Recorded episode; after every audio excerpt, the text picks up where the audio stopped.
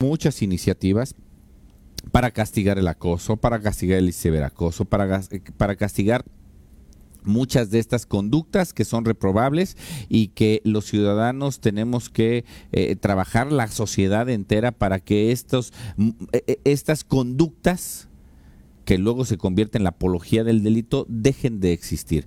Se ha pedido que se aumente el presupuesto. El presupuesto para atención a mujeres es solamente del punto 016%. Es muy bajo, pero yo reflexiono más allá y digo, ¿y entonces valdría poner el 20%, el 1%? No, la vida de una mujer no la podemos tasar en pesos y centavos, no sé si me explico. En el Senado de la República, de todos los partidos políticos, se han presentado todos estos instrumentos, estos instrumentos de ley que le permiten a la Fiscalía poder eh, tener uñas y dientes para castigar y poner castigos ejemplares.